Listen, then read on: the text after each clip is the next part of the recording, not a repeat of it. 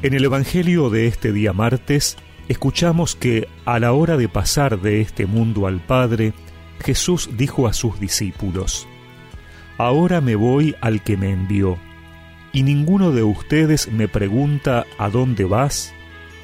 Pero al decirles esto, ustedes se han entristecido. Sin embargo, les digo la verdad, les conviene que yo me vaya, porque si no me voy, el Paráclito no vendrá a ustedes, pero si me voy, se lo enviaré. Y cuando Él venga, probará al mundo dónde está el pecado, dónde está la justicia y cuál es el juicio.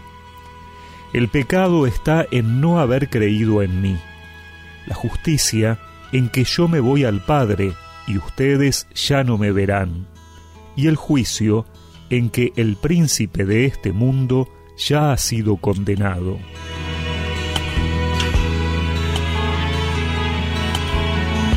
Seguimos escuchando las palabras de Jesús a sus discípulos durante la última cena. Jesús se despide y se da cuenta que ellos se entristecen. Tal es su conmoción que ni siquiera le preguntan a dónde va. Por eso el Señor quiere mostrarles que en realidad es bueno que Él se vaya, porque así podrá enviarles el Paráclito, que probará al mundo dónde está el pecado, dónde está la justicia y cuál es el juicio. ¿Y qué significa esto? El comentario de la Biblia del pueblo de Dios dice que este anuncio se refiere a la función que cumplirá el Paráclito respecto del mundo.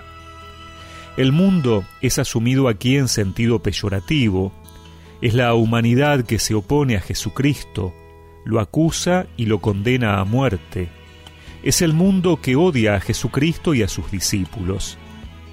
El Paráclito es el abogado defensor de Jesús enviado para dar pruebas irrefutables de su justicia y del pecado de quienes lo rechazan. Jesús fue acusado de ser un delincuente y un malhechor el hecho de haber sido condenado a muerte y crucificado aparecía como una prueba de su impostura, pero Dios lo juzgó de manera diversa, porque glorificó a su Hijo y así realizó un acto de verdadera justicia. La justicia se manifestó a favor de Jesucristo porque la elevación en la cruz fue realmente una elevación a la gloria, y la misión del Espíritu consiste en dar testimonio de esta realidad.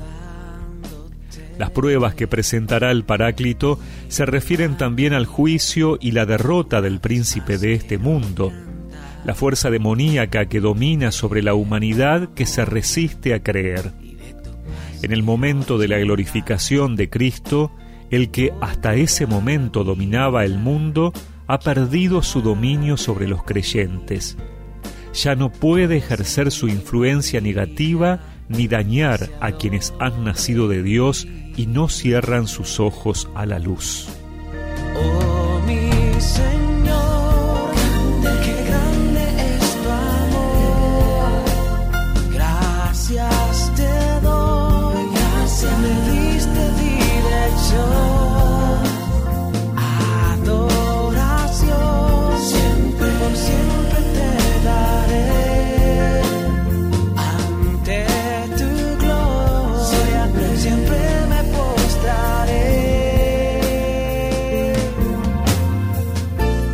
Y recemos juntos esta oración.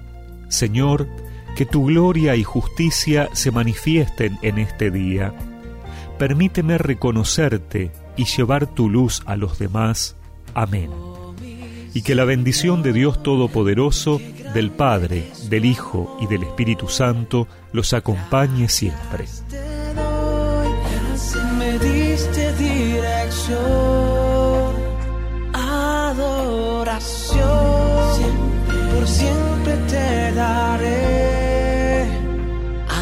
Ante tu gloria, siempre me postraré.